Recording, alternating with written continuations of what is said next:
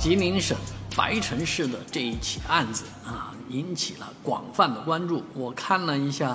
这个罗翔关于这件案子的这个说辞啊，啊，这个点赞数都是几百万，我 说我都呃几千万了啊，那个评论数都上百万、几百万的评论数。所以说这件案子确实牵动人心，而这件案子必定背后有很多事情。果然，这个故事就开始出来了，啊，什么的事儿呢？这个审判长啊，桃兰市的人民法院的这个审判长，居然是冒名顶替上大学的这么一个李鬼，啊，他叫孙立，其实根本不就不叫孙立啊，原名姓曹，啊，就这么一个人。啊，被这个一一一起案件的这个家属呢，啊，连续的这个上上访啊，连续的这个举报啊，终于啊，这个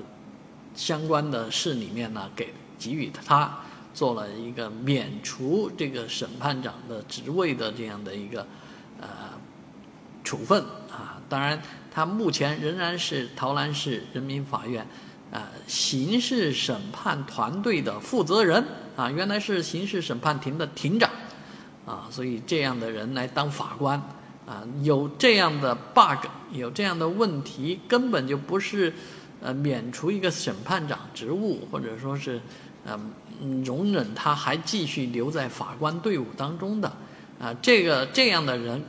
不足以做法官啊，甚至于连司法机关里面。当个职员都不配啊！希望这件事情最终有一个